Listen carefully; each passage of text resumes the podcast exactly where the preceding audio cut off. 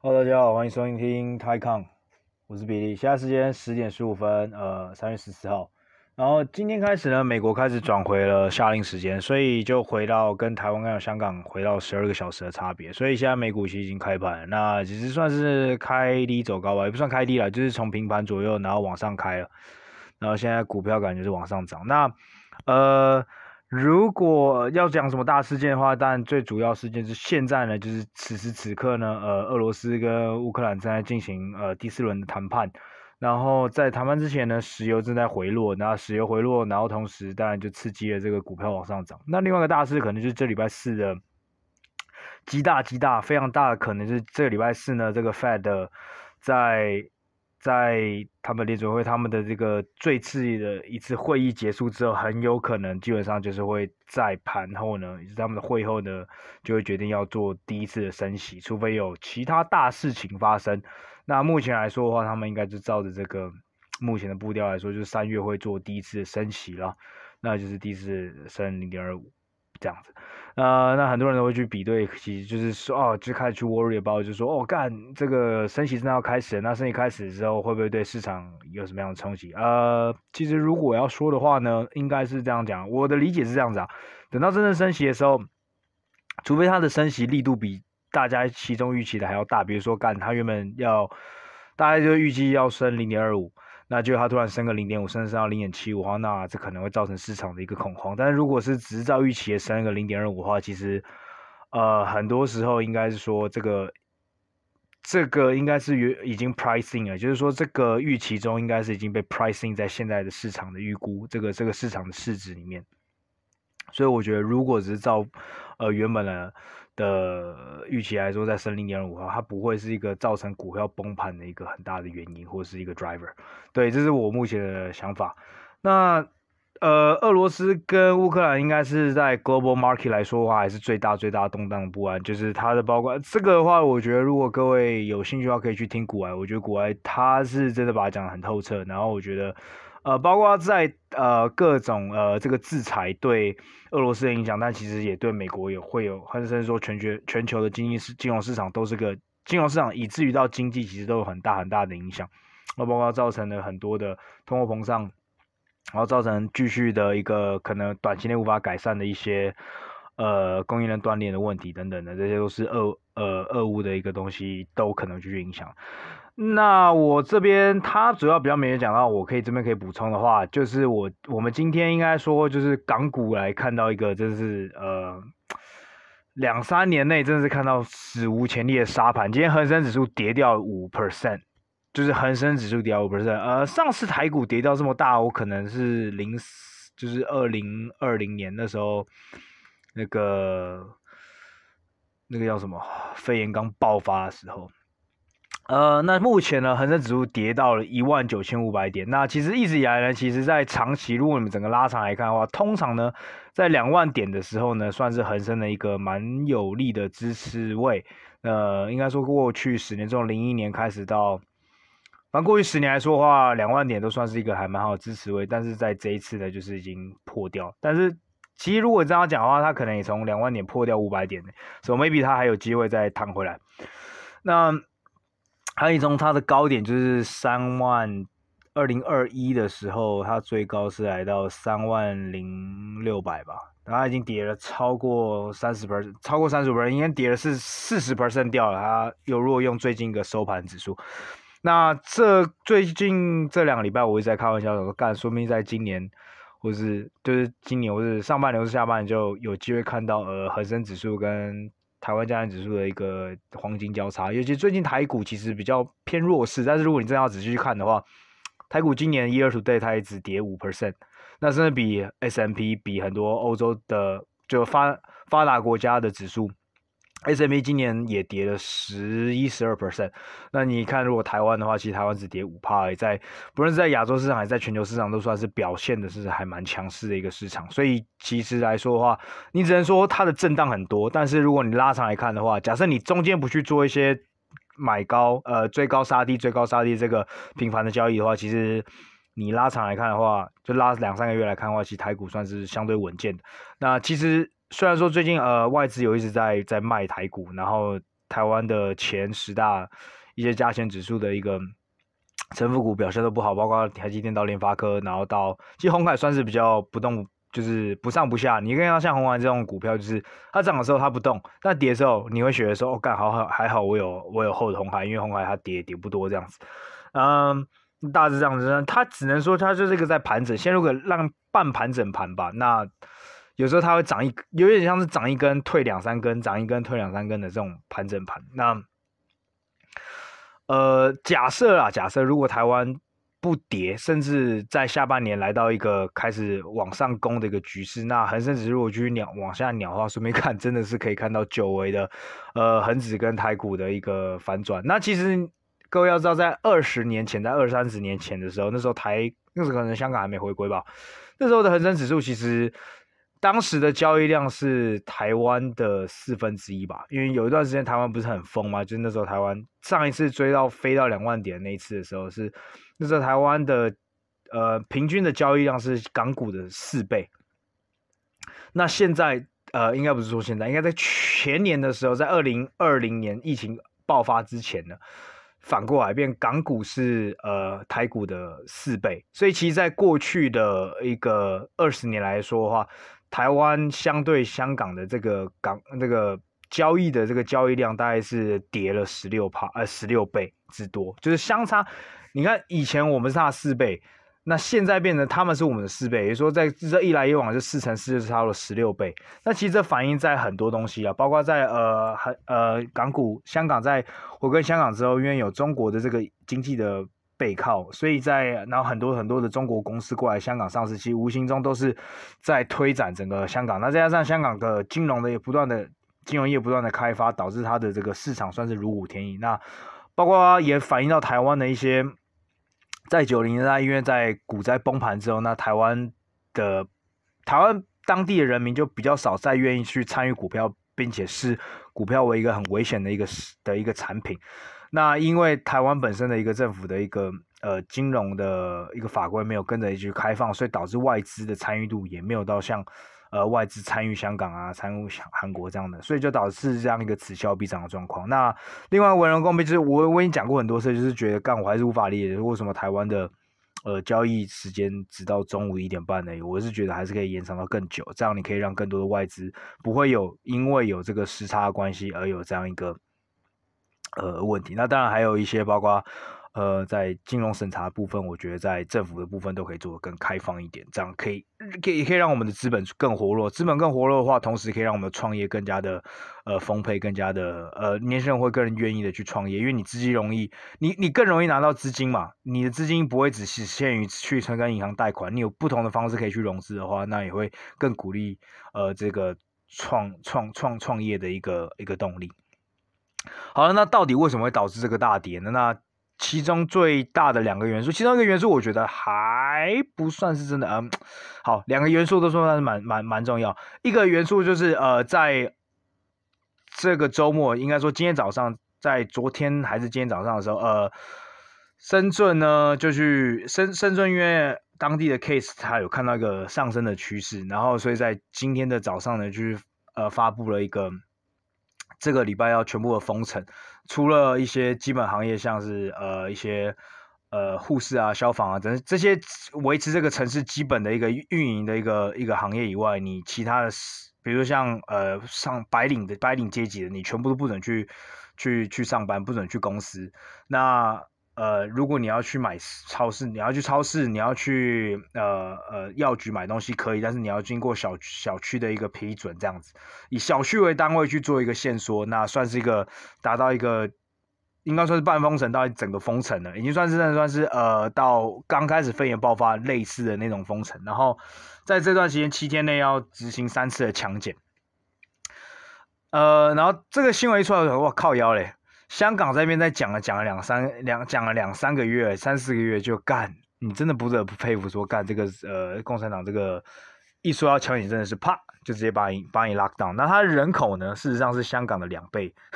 是一千七百万。那呃香港这边是七百五十万嘛，所以你会看到干他们一天新增六十六个个案，相对于这个一千七百万的人口，他就决定要封城。跟这个干香港现在。新增个案降下来在两万多，但是其实我是觉得应该有很多是没有上报的，所以真实数字应该是比现在的收集到数字还要更高，高很多很多。所以其实，呃，呃，台面上数据来说的话，香港已经累计确诊超过七十多万了，所以其实已经达到十趴的人已经得过这个 COVID。那我觉得这数字真实的数字应该是更高，应该可能还要十二、十三或甚至十五 percent，所以我觉得是更更高的。那反而。反正，在这样的一个状况下呢，我觉得在慢慢的去控制疫情之后，接下来真的需要去做到封城吗？我就是打一个大问号，因为我觉得已经很没必要。因为我个人觉得，可能香港真实的染疫人数其实已经来到二三十 percent。等到你真的把它控制到那个数字之后，你再去做强检，我个人觉得意义不大。好，然后你如果在做强检的话，好，那其实我觉得最重要、最重要是强检。抓完所有这些人之后，然后呢，你的下一步什么？我觉得是最重要。像深圳呢，或者是中国，我觉得可以做到，就是哦，干，我把你抓出来，就把你这些他妈隔离十四天。当然，国外像国外先有分享，而且我觉得个人觉得也确实，呃，你既然都已经过了两年之后呢，你已经有打疫苗，你有这些口服药，然后什么东西都有了，结果你现在还是必须，你还是这么的去在乎说这个确诊的人数，尤其在深圳，然后很快在深圳之后，然后今天早上。马上东莞也发出了这些，就是说你要他也要去拉到他的城市做七天 mass test。那上海在上礼拜五的时候已经宣布说，接下来的两三个月不会有 face to face，不会有，呃，就是应该是到中学吧，就不会有这个实体的这个教室的上课。所以因为上海也看到 case，但你可以看到他们 case 大概是一天就四五十个、三四十个这样，就是非常的。相对他们的人数，他们的总人口来说，还是非常非常的微不足道。但是因为他们依然，中国政府依然坚持着这个所谓的 zero zero case policy，所以到现在来讲说，我还是无法理解。当然，我觉得就像我们已经好几集强调，如果您真的是害怕这个所谓的 COVID 会爆开，其实最大最大的 risk 是什么？是瘫痪掉你的医疗系统。就是像香港前阵子两三个礼拜，就太多是真的有生，所以应该说你真的去 focus 在一个新增 cases 是没有意义的。你应该是去 focus 在新增重症的这个 cases，还有以及死亡率这两个，如果真的拉起来的话，会导致你比如说呃医疗系统会爆开，因为你会让大家，你会让现在的医护系统。百分之八九十，或甚至百分之百都得去照顾这个病，然后无法去，比如说其他的一些，比如说被车祸啊，或者是重感冒啊等等这些，你都没办法去，你的医疗资源不够负荷去 maintain 剩下的 daily maintenance 的时候，那这是个问题。但如果你的问题不会出到这样的话，或者你死亡率，比如说干每天他妈有两三百人，比如这个城市每天都有两三个人，以前可能一二十个人，就是比如说你个台北站台北那个什么，那个北一北二那叫什么？那就那个藏仪社那个地方，那个叫什么，在行天宫旁边那个，呃，每天可能以前可能就是一二十人，就是干，现在每天有一两百个人要烧，那当然这会造就很多的东西会堵住，会瘫痪。如果没有达到那个境界的话，我觉得是去做这件事没有意义。那我觉得中国很害怕的，如果真的是一直在害怕，我觉得就是他很真的很怕自己医疗系统爆掉。为什么怕他医疗系统爆掉呢？我最近有看到另外一个图很有趣，就是干。呃，我可以把它分享在，但哎呀，那是我朋友分享，算了，反正你们可以上网查。基本上打完科兴的两针或甚至三针之后，过六个月对 Omicron 的保护率几乎是来到一 percent。但如果是打满三针的 BioNTech BNT 复必泰的话，你对 Omicron 的保护率是来到六七十 percent。然后那个人就是分享说说，干，如果你打科兴的话，你根本就是，如果你只打两针科兴的话，你根本就是，你你祈求你不要被中的几率跟你。呃，去土地公庙拜拜，祈求不要中奥密克戎的几率是一模一样高的。所以这证明什么？证明说中国，如果你不去使用一个新的疫苗，或者如果目前已经真正科学证明说这个科兴对这个新的奥密克戎的保护力真的不足的话，还是因为这样，你还是不去用想到新的方法，或者是你不愿意去采用呃不同的疫苗的话，那当然。你对人民的一个保护力量就不够，那你对人民保护力不够，当然就存在风险是干，如果一 outbreak 的话，你的医疗线就会爆炸，所以他们可能只能采用这种最原始或是最粗暴的方法去限制，从一开始源头有发现有一些源头，他就要去限制住。呃，again again，中国的经济是可以自给自足的，但是不代表说。而他的人民也可以去接受，但不代表说香港去可以用去用一样的方法。但我觉得中国如果你要一辈子去用这样的方法，呃，maybe 也可以啦。但是讲真的，这东西一出来，一发现有这个，一发现有这个 lockdown，干你的 reopen stock，你的 consumer stock，你的所有的跟本本本地消经济消费有关的股票全部都暴跌，像呃海底捞直接跌十六 percent，那所有的呃澳门的 casino 股票全部都也是暴跌十五 percent，那包括像 trip.com，然后华住这些饭店业，然后这些呃上海机场 Cafe 等等这些股票今天都跌了超过十到二十 percent 这样的一个这样一个幅度，基本上回到疫名疫呃甚至回到了那个呃 COVID 爆发之前零三呃二零二零。三月之前的水准，就是一天就砰下去了。那这样真的是对的吗？或者是说这样是真的对呃本土的人民是好的吗？呃，我不知道。但是当然民风，然后整个国土民情都不一样的原因，是因为中国的人口幅员真的太大了。呃，你城市 maybe 做得到，呃，动态式清零，或是动态式的跟疫苗，呃，跟跟病毒生存，但是可能在真的很多的乡村是真的做不到，因为它的医疗线可能真的比较落后，那真的，然后可能卫生习惯也比较差，那卫生的系统可能也都比较不好，所以 once 它真的 outbreak 的话，可能真的会造成一些乡村的地方整个爆开，那可能会导致一些，呃，道德上啊，人就是。反正就是真的会爆掉啊，就是可能有些乡村真的会鸟掉。但 at the same time，如果你继续持续这样做的话，其实对不断的对供应链都是一个很大的一个可能的破坏，因为你不知道，假设假设我是富士康好，或者我是 Apple，我不知道靠腰哪天这个城市你今天说关就关。像比如说今天 Foxconn 就呃富士康就会讲说，干他的深圳厂就东莞厂都要配合这个政府，然后休一这个休一整个礼拜。啊，当然这个东西都会对他的。组装供应链这些 testing，然后这些东西都会受到影响。那当然跟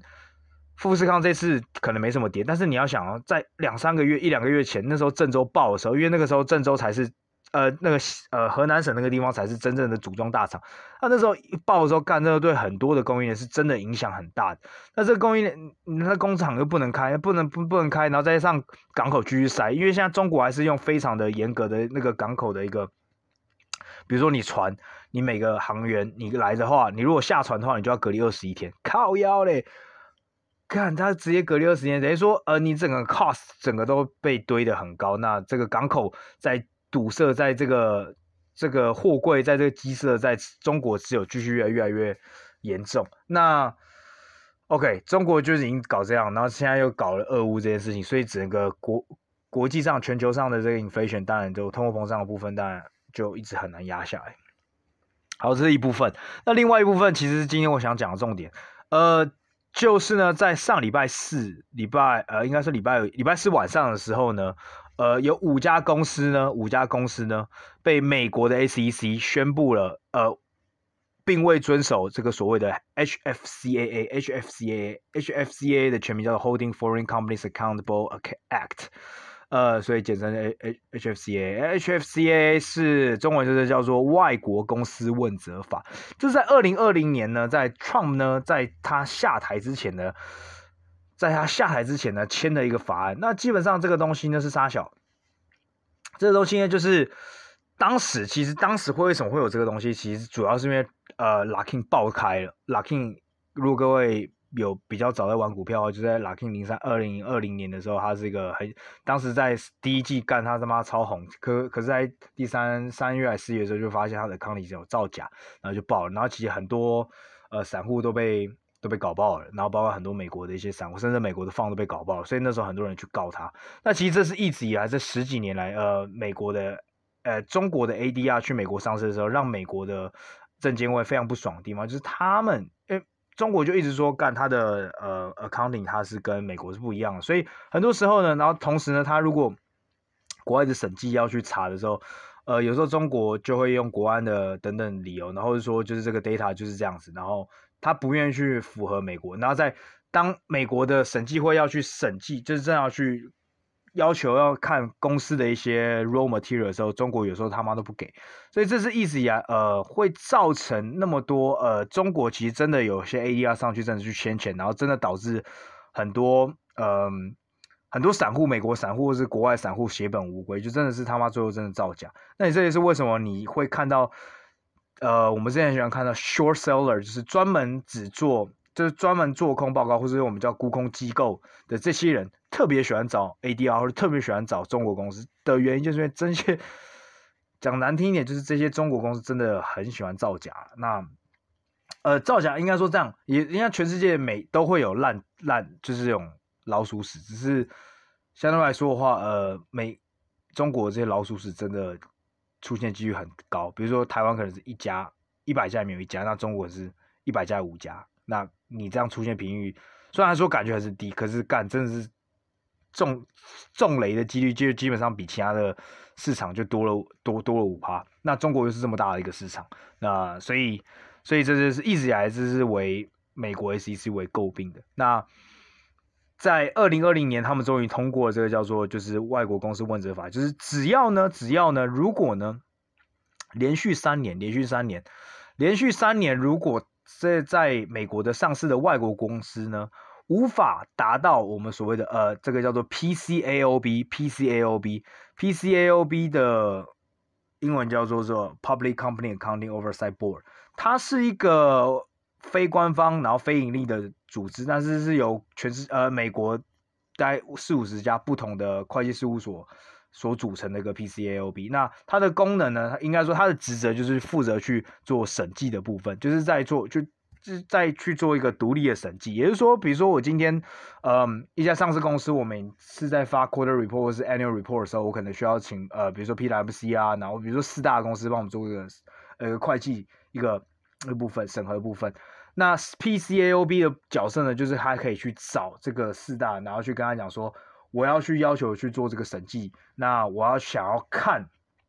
他的 raw data，就确保说这个东西他没有骗你。比如说，呃，我今天告诉你，就是假设我今天开呃便当店好了，那我就告诉你说，我每天进货这个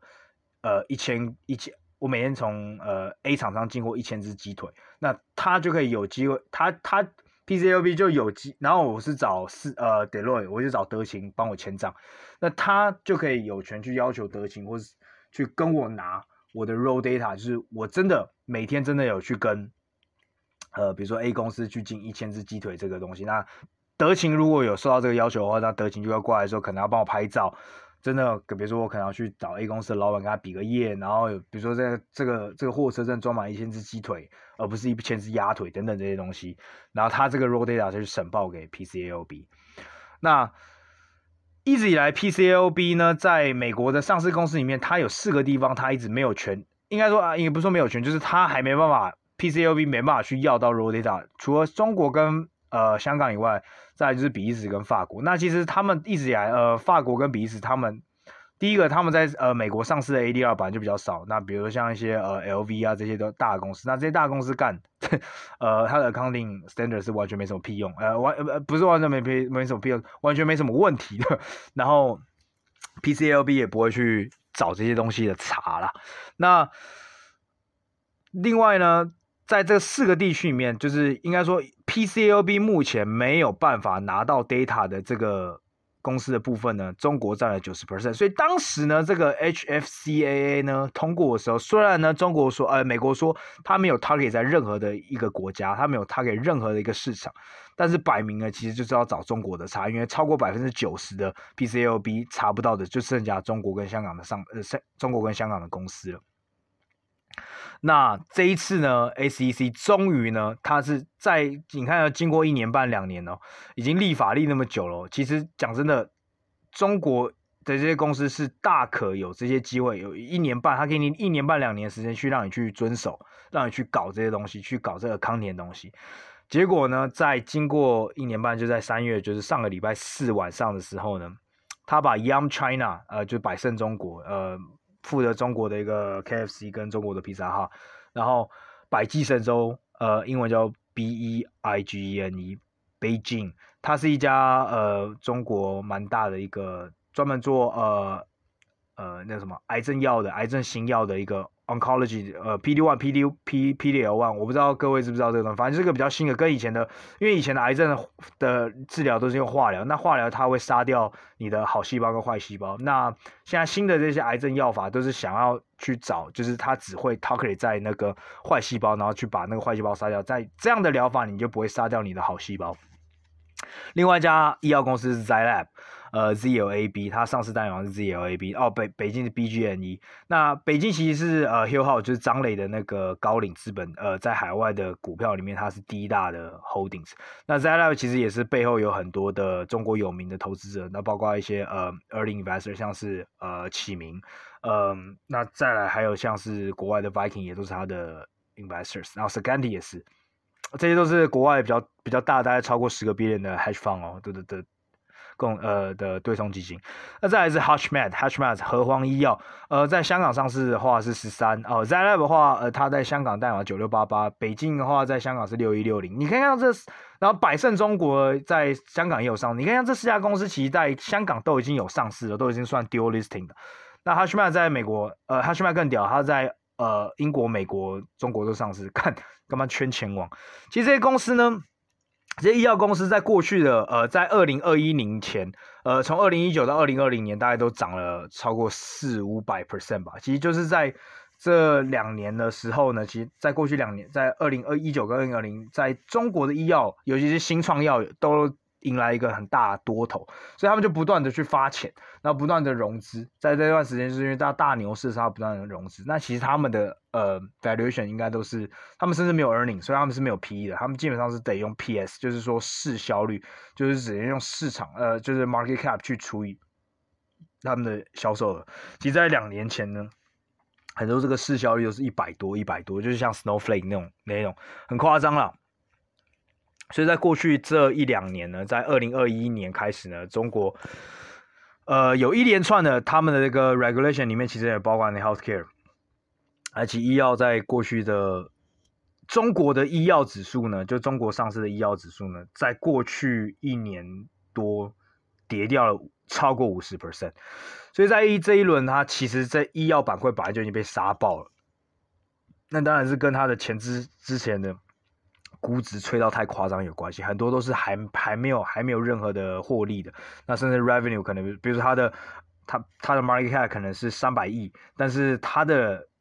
营收，它的它的 revenue 甚至不到一千万之类的这种这种好，就真的是本梦比，已经不是已经已经已经不是在什么本益比，或者也不是在市销比，它就是一个本梦比了这样子。那当时就是出现了很多这样的状况。那过去这段时间其实就是刚好也是杀估值杀得很严重，呃，so anyways，那这包括的这个 Young China 跟三家公司，还有一家叫做盛美半导体，呃，半导设备，呃，ACM，那这是一个半导体的设备公司，这五家公司呢被放进了就是呃 D list，就是 potential D list，然后他们在到三月底的呃应该是十四个工作天内可以去跟 ACC，然后去跟他们说，呃，我们。接下来是可以，我们接下来是可以去合法的去，呃，对到你的 PCAOB 的要求。但如果在这个三月底没有达到这个要求的话，接下来他们三年只要连续三年他们都没有达到，那他们就会在三年之后 delist。所以呃，Young China 就百胜中国已经直接很大牌这样说干，哥目前是不会去做任何事情的。会计的去一个准则去呃呃去去符合去去为了迎合你这个美国这个 HFCAA，那所以他在港股这边的港交所这边的就暗示说呃很有可能本公司在二零二四年的时候我们的 ADR 会下市，超屌的，就直接说 I don't give a fuck。那百济跟在鼎医药就 ZILAB 其实在呃呃公司的声明都会讲说干他们会努力的去 work out，他们会努力的去符合这个呃 PCAOB 的部分。那这件事在爆出来之后，在礼拜四的时候，到造成一波超级大 ADR 的杀，那大概杀了每只都杀十趴，礼拜五再继续跟着杀，那杀到这礼拜一，港股也跟着 bus 被杀爆。那其实这件事情跟很多人的想法像，应该像我朋友都会觉得说，干，呃，一开始大家讲说这就是会计的东西，为什么为什么中国不愿意去放？不去放手呢？那其实呃，最主要的话还是要讲到这个，就是 PCAOB 它有资格去跟直接跟公司拿到它的 raw data。那这个 raw data 代表什么？raw data 代表说，嗯，多 raw 呢？就是它甚至它如果真的要跟你 A 的话，跟你要的话呢，它可以要到你的算法，就是说你的 big data，就是你就比如说像京东或者是拼多多或者阿里巴巴背后这些城市的算法，它是甚至可以去要的，它可以去要。呃 user data，但 user data 它比如说人名啊、出生年月日、大小，它可以不知道，但它可以知道，比如说呃 client A，比如说 user A，他在几年几月的时候，在京东或者在天猫或者在呃呃阿里巴巴这个平台上面买了什么东西，价格多少？比如说他买了一支呃，比如说他买了一支按摩棒，嗯、应该应该讲，比如说如果今天在一个北京的一个或者是上海的一个官员买了一个按摩棒，他是有可能因为这件事情被呃，PCLB 知道的。那其实不是说 PCLB 一天到晚，或者说大部分的会计公司不会那么无聊，都是要要求说你要去要这个 raw data。应该说大部分的会计公司都很懒，大部分审计的时候也都很懒。As long as 你给我你的那些票券那些那些东西，然后我也相信你家公司，比如像阿里巴巴、京东这种东西，通常呢会计公司是完全不会想为难的，因为他们的东西都是可信度算是比较高了，但是偶尔会有例外，像 Luckin 这样子，所以。通常呢，他不会去要你的 raw data，只是呢，在这个 HFCAA 的条件之下呢，PCAOB 就是国外的审计部门这样的一个审计监督委员是有资格。当他今天真的想搞你的话，美国真的想搞中国的公司的话，他是可以这样搞。所以中国的在二零二零年的时候，美国通过这个 HFCAA 的时候，中国的证券交易法马上要通过说，所有的国内的审计如果有。涉及到国外的审计部门来要求来要求缴交一些资料的话，全部都必须经过中国的证交所呃证证券的这个相关的一个呃管理监管部门去批准。也就是说，今天 PCOB 今天来中国，然后我比如说我今天就像我刚才讲，我要要京东，我要去要滴滴，我要去要百济这些东西的 data 的时候，可以，但是要中国的证监委员会去批准，which means。很多时候，如果真的是我想要到一个东西的话，很多时候中国中国是可以说 fuck over，我不给你的。所以又回到原点了，就是说干 PCOB 还是拿不到。你当你虽然说 OK，大致上正常状况下你是拿到，但是全部都需要我中国来批准，那你你是靠背哦的那种感觉。So，所以所以所以这个东西呢，在某种方面来说呢，某种方面来说，其实就是呃有面临到呃。又回到这样死胡同，但是呢，但是呢，中国其实一直的想要在这个方面去跟美国去做一个呃 compromise，相对的一个呃一个调解，就是想要去跟达到一个和解，因为他们，因为中国现在的资本市场还是很需要呃呃国外的这个这个这个这这一扇门呐、在这个国外融资的部分，所以他完全的不想要去关掉这件事情，也不想跟美国的关系把它搞差到这个部分。呃，那除此之外，对华尔街来说的话，这也是个很肥、很肥、很肥的公司。每一个 IPO，尤其像中国，像之前那滴滴那个 IPO，他们那个银行每一次做一个 IPO，就可以在里面抽不知道他妈多少钱，这是个很肥的生意啊。所以，呃，没有人想要，对双方来说的话，其实都没有想要去失去掉这样的一个所谓的 get 或者这样的 getaway，其实没有人想要这上这个融资的一个方法，这样的管道是没有人想要失去的。然后真的做的话，如果真的断掉的话，其实是完全是一个呃 lose lose 的一个 situation，甚至是 lose lose 可能是三输三到四输，对国内公司、对中国政府，然后对华尔街，然后甚至对美国政府都不会是好事。呃，但是现在真的需要解决问题，就是一直以来就是真的是呃国呃中国真的有太多这样的一个呃 financial accounting fraud，然后导致真的呃。国外的一些投资者真的常常会爆开，就是真的是 看投投投中国公司，真的有时候你真的需要面临到很多这样的一个可能是呃有可能是公司会做假账的这样一个风险，所以算是一个呃，我觉得算对中国来对美国来说这样子也算是合理要求，但是我觉得也不能走得太死的话，你走太死的话，等于说你要你真的说要去要这些 data 的话，那中国可能是真的不会给，因为中国还是会怕嘛。我相信，呃，像 PCUB 也可以去要 Amazon 算法，只是就像我刚才讲，大部分的审计公司很懒，他根本不会去做这件事情。对，所以其实这也不能算是他去针针对的某些公司。所以其实你看到，呃，Anyway，他也可以去要求韩国的，比如说 Coupon。Coupang，他也可以去，就是韩国最大的一个呃 e-commerce companies，在在美国上 CPN CPNG，他也可以去要求这件事情。呃，那他可以去要求虾皮的母公司 C，他也可以去要求你的算法，其实都是可以的，PCAOB 都可以这样做。只是大家会觉得说，干中国是被 target，那其实 end of day 确实这个东西呃有可能是成为变变成一个美国的一个工具，就跟那 well。如果设身处地来想，这也是为什么中国呃台湾的那么呃金管会有他妈那么多的东西去限制外资去进来，因为就是很怕说里面里面有中国的呃资本。那中国资本可能 maybe 他进来的时候他是无心之过，或者是他就是真的进来，他就真的是很喜欢中国公呃美台湾的这家公司，想要帮助台湾这家公司发展，但你不知道在什么样状况下，他可能被中国收为己用，然后让他去做呃透过他去控制我们国内的一些东西。好，那这样的影响会导致什么？那其实呃呃呃，最主要其实就像不像很多公司呃很很我很多朋友开始觉得说啊，那干你就买港股就好，所以他们很多时候就一直在港股这边捡便宜，像比如说 Trip.com 啦，其实大部分的公司，大部分的 ADR 都在呃香港都已经回来上升，包括像上礼拜的 NIO 也也回来了，未来汽车也回来了，真正真的没上市可能就剩拼多多吧，比较大的公司来说的话，但。其实并不是那么简单，应该是说，呃，很多时候，呃，当然第一个，很多的一个所谓的 pension fund，就是国外的呃被动啊或者主权基金啊，他们可能都不会去持有港股，他们都是持有 ADR。那这个 ADR 在在卖的这个，他们可能是被迫，他们一定是被迫需要卖出这些股票。那卖出这些股票的话，这样的卖压就会导致这个港股这边就会有一个跟着。Anyway，他们两个人价格不可能差太多嘛，所以这边跌二十趴，然后，你港股了不起就跌个十五趴，十还是会跌，所以你去减，这时候去减港股也不是到一个，呃，真的一个很大的一个，应该不是那么的 favorable。那再来就是其实也不是那么简单，也不是说。不是说像我，因为他因为他的跟我一样是 base 在 Hong Kong，我们像我们这种人在香港的话，当然会觉得说啊啊 ADR 不如买一买港股就好。干，你要想很多美国人他是没有办法买港股的，很多基金也是不会去买港股，他只能去买 ADR。那很多 account 很多的 private 就是 personal account，它有很多。呃，买国外的股票的一些呃限制，所以很多的美国人或者是一些基金呢，被动基金啊、主权基金啊，他这次的 ADR 一卖掉的话，他是没办法过来买港股，所以等于说我一卖掉 ADR 就是 gone for good，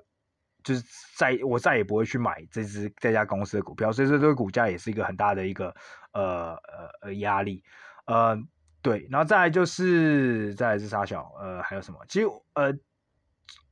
总的来说呢，其实它背后呢，它有很不同很多不同的东西。那嗯、所以我觉得也不是说呃，你现在去好像觉得说呃嗯、呃，这个 it doesn't make sense，因为你还是有一个港股可以买。其实